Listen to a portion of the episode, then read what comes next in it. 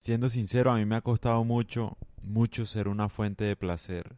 Porque todo el tiempo como que uno tiene la necesidad de responder, de pelear, de dar su opinión. Y a veces no es necesario. O sea, uno no se da cuenta, pero generalmente si uno está a la defensiva, las demás personas van a estar a la defensiva. Es, es contagioso. Como yo hablé hace rato en un podcast de, de la mimesis. Uno solamente debe darle placer a la gente. A la gente no le importa tus problemas, tus preocupaciones, tus inquietudes. La mejor forma de seducir, y no solo estoy hablando de mujeres ni nada por el estilo, sino también en política, seducir masas, seducir clientes, etcétera, es siendo una fuente de placer. ¿Y cómo uno se vuelve una fuente de placer?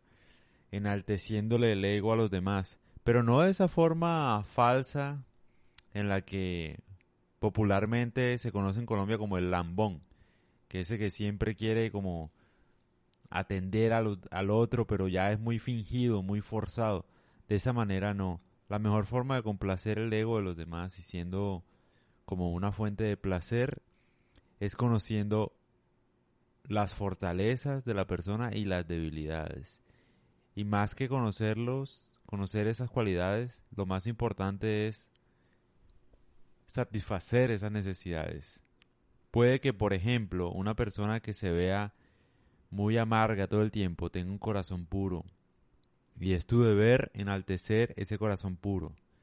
O lo contrario, si una persona que se parece muy amable y todo el tiempo, pero se ve que es fuerte por dentro, o sea, que tiene una personalidad muy fuerte y muy ruda, tu cualidad sería enaltecer esa rudeza que está en su corazón que casi nadie conoce. Esa es tu, mejor dicho, tu clave para tener éxito, para ser carismático, es eso. Es aprovechar las debilidades y fortalezas del otro y saberlas satisfacer. Siendo una fuente de deseo, de placer.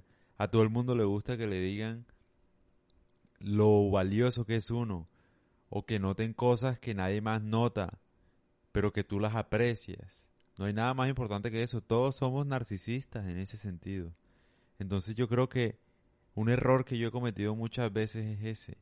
Obviamente no te estoy diciendo que tengas que llevarle la contraria, digo, llevarle la contraria no, pero llevarle la razón en todo, ¿no? Porque de eso no se trata. Se trata de ser sutil, de ser...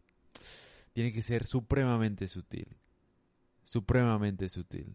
Eso lo usaron en la historia, digamos. Hay un caso de un, de un republicano en Estados Unidos que logró ser conquistado por una mujer de 21 años solo porque le recordaba de alguna forma sus épocas pasadas en torno a la Segunda Guerra Mundial, por ejemplo. Entonces le recordaba lo, lo grande que fue y ese tipo de cosas. Y la, y la muchacha lo conquistó.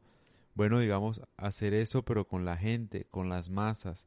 Apelar no solo a, a la intención que uno tenga, o sea, no solo al, interés personal, sino al interés de la persona, a descubrir sus miedos, sus inseguridades, sus carencias, entenderla, siendo empático con los demás, entenderlo de verdad, no solo por lambonear, porque es que la gente lo hace muy por encima y se nota mucho el interés que hay detrás de una acción, cuando te invitan a algo y como que de la nada, no, siendo sutil con los gustos, siendo sutil, entendiendo a la persona. Esa es la mejor forma de lograrlo.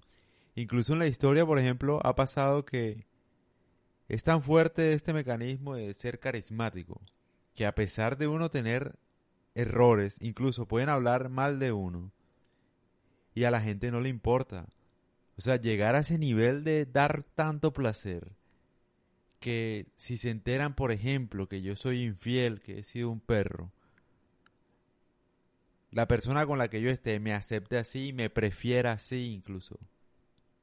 Prefiera compartirme que dejarme. A ese nivel de placer. Y eso no estoy hablando solamente para hombres, para mujeres también. Sean tan carismáticas que al man le dé igual todos sus defectos. Y lo mismo a los hombres. Que los defectos sean irrelevantes de tanto placer que uno da, de tanto carisma que uno tiene.